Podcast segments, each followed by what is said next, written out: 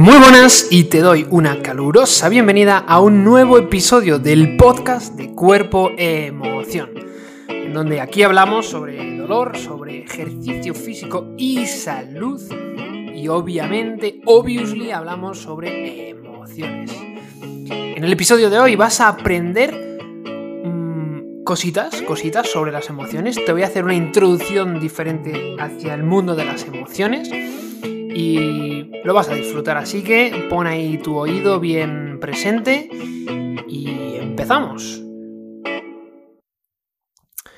Muy buenas, soy David Rodríguez el Corobarrutia y hoy pues te voy a hacer una introducción. Hoy empezamos, hoy voy vamos a empezar con una serie, una serie de episodios sobre las emociones en los que vas a aprender pues cosas súper interesantes. Vamos a tratar un poco mm, el tema de qué es una emoción, de dónde viene, los tipos de emociones que tenemos y la evolución de las emociones, ¿no? Cómo nos han servido las emociones desde un punto de vista antropológico y evolutivo para evolucionar. Hoy, en el episodio de hoy, pues bueno, vamos a. te voy a contar cositas sobre las emociones. Mira qué curioso. Lo primero que tenemos que tener en cuenta es bueno, una cosita que podemos tener en cuenta es la palabra emoción, ¿no? La palabra emoción y su etiología. La palabra emoción viene del latín emotionem. Ahí te lo dejo, emotionem, del latín, tómalo. Y está dividida esta palabra en la E, que significa de dentro a afuera, de dentro a afuera, el logo de Body Emotion, de cuerpo emoción, eh, este podcast y mi marca, tiene la E por eso mismo, ¿no? De dentro a afuera.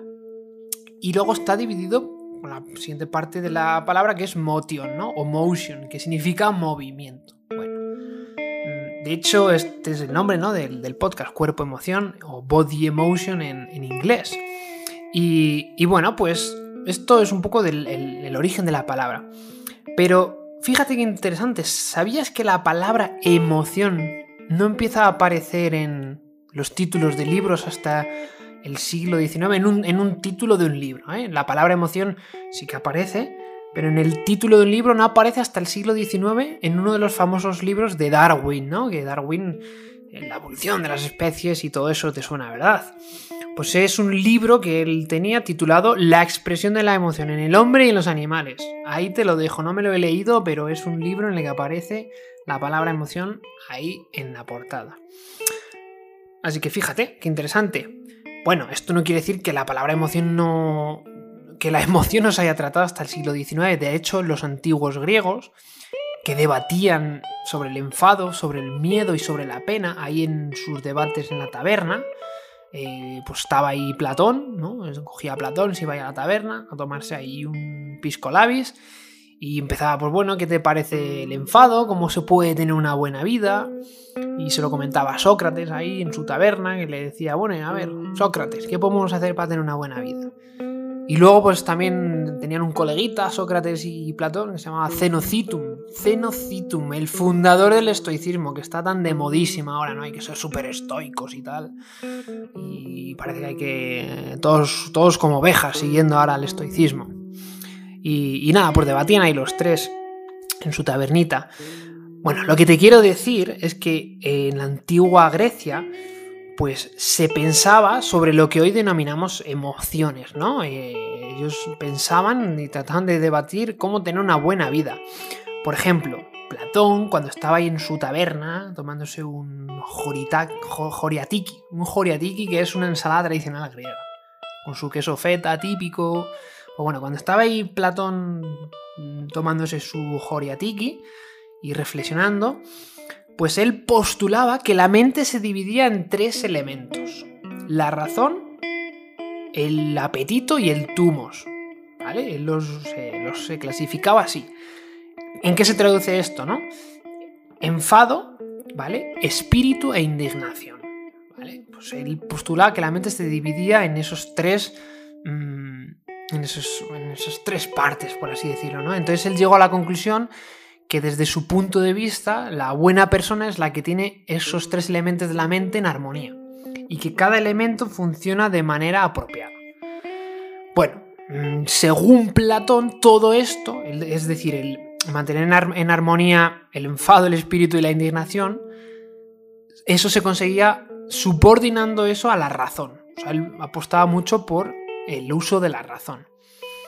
Pero luego fíjate, por otro lado estaba ahí el señor Cenocitum tomándose un pan de pita de esos típicos griegos.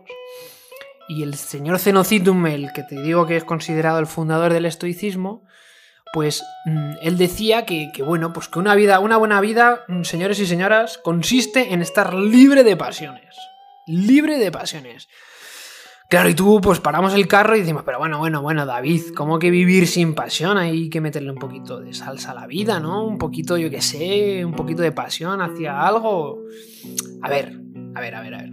Sí, sí, hay que meterle pasión. Los estoicos entienden o entendían o consideran que las pasiones como sentimientos fuertes que perturban la mente, como por ejemplo el enfado intenso o la excesiva alegría. Para ellos estos excesos emanan de darle valor e importancia a cosas que no son realmente importantes.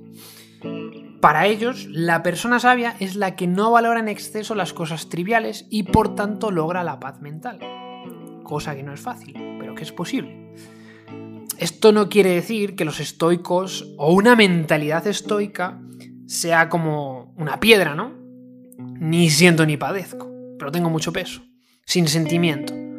Todo lo contrario, los estoicos apuestan por juzgar de manera correcta para así sentir alegría y buenos sentimientos, pero que estos sentimientos no sean súper intensos, ¿no? Que, sean, que no sea una montaña rusa. De repente estoy ultra alegre, oh, voy súper alegre por la vida o voy súper mega triste.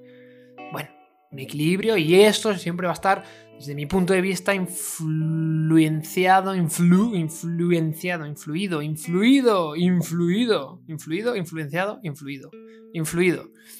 Por, es que se me mezcla con el inglés, se me mezcla, se me mezcla. Em, porque hago el podcast también en inglés, para el que no esté presente esto, entonces se me mezclan las palabras. Eh, entonces lo que te quería decir es que mm, se me ha ido, se me ha ido, se me ha ido. Que los estoicos dicen que las emociones tienen que estar Mm, equilibradas, es decir, que no hay excesiva alegría o excesiva tristeza. Ah, lo que te decía es que las circunstancias afectan a esto, porque hay veces que a lo mejor pues, pues uno se puede sentir muy muy triste o, o muy muy muy alegre. Bueno, eh, bueno, eso yo creo que lleva conlleva su práctica, ¿no? Pero hay otros puntos de vista, como por ejemplo, que no tienen nada que ver con los griegos, el catolicismo, ¿no? Que está más asociado con algo más religioso o dogmático. Pero eh, en, este, en este caso, en el catolicismo, Jesús de Nazaret, ¿no? bueno, según los escritos, tenía una forma de entender las emociones diferente a los estoicos. Porque, por ejemplo, en los escritos recogen que Jesús está furioso cuando ve el templo de Jerusalén y que está lleno de mercaderes y de bandidos, y él no se mantiene estoico, sino que actúa lleno de rabia echando a latigazos a estos mismos. O, por ejemplo, se refleja el entender las emociones desde el catolicismo desde otro punto de vista cuando Jesús está en la cruz, crucificado, y que según los escritos, bueno, pues él diciendo en agonía, Señor, Señor, ¿por qué me has abandonado? Bueno, eh, mm, tenemos que tener en cuenta que hay distintos puntos de vista de cómo afrontar las emociones o, o cómo lo que hoy se denomina más como inteligencia emocional, ¿no? Claro, en un momento dado entra la ciencia, entra en escena, y es en el siglo XIX, mm, desde la psicología, ¿vale? Desde la ciencia de la psicología, desde donde se trata de darle un significado a la palabra emoción libre de dogmas o tratando de ser moralmente neutra, ¿no? Porque claro, en estos casos que te he contado anteriormente, pues el catolicismo, pues mm, puede haber ciertos dogmas, ¿no? influidos, otra vez la misma palabra, otra vez ha salido de nuevo eh, en mi mente, ¿vale? O en los griegos, bueno, pues ellos, claro, consideraban, pues Platón consideraba que la razón era, tenía que subordinar las emociones, ¿no? Bueno, pues la ciencia lo que hace es que eh, tratan de, bueno, mm, de darle un significado. ¿Qué pasa? Que es un concepto muy abstracto, ¿no? Eh, lo que es la palabra emoción. Y lo que se concluye en ciertos aspectos es que la palabra emoción puede tener un significado diferente de una persona a otra pero que lo podemos entender como el jazz o la música, ¿no? En este caso el jazz, pues es algo que puedes verlo, puedes sentirlo, pero no se puede definir del todo, ¿no? De hecho, uno de los famosos mm, bueno, artistas del jazz, Louis Armstrong decía que si tienes que preguntar qué es el jazz, nunca lo sabrás.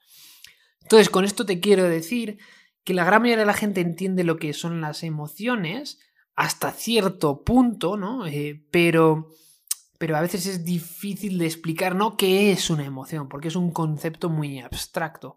Pero la gran mayoría de la gente, pues, entiende lo que son ciertas emociones básicas como la alegría, como la tristeza, como la angustia. Y es que precisamente de eso vamos a hablar en el próximo episodio. Este va a ser uno de los episodios más cortos de la historia porque hemos terminado. Hemos terminado y tú que escuchas esto cuando estás cocinando vas a decir, pero si me quedan 20 minutos de cocinar. Pues no pasa nada, le das al siguiente episodio y ya está. Porque en los próximos episodios te voy a hablar sobre los tipos de emociones, ¿vale? Vamos a clasificar las emociones en tres grupos, que es las emociones básicas, las emociones cognitivas y las emociones culturales. Así que esto es lo que te voy a contar en el próximo episodio. Muchísimas gracias por estar aquí. Una vez más, comparte este episodio, este podcast con todo Cristo. Con todo Cristo, con todo Platón, con todo Sócrates. Compártelo. Far and White. Lo compartes a, los vecinos, a los políticos, a los familiares. Lo pones en el Instagram. Pones en el Instagram. Joder, qué pedazo de podcast que estoy escuchando. Cuerpo, emoción. Lo recomiendo. Lo recomiendo. Bueno, muchísimas gracias. Te mando un fuerte y un caluroso abrazo. Y nos escuchamos en el próximo episodio.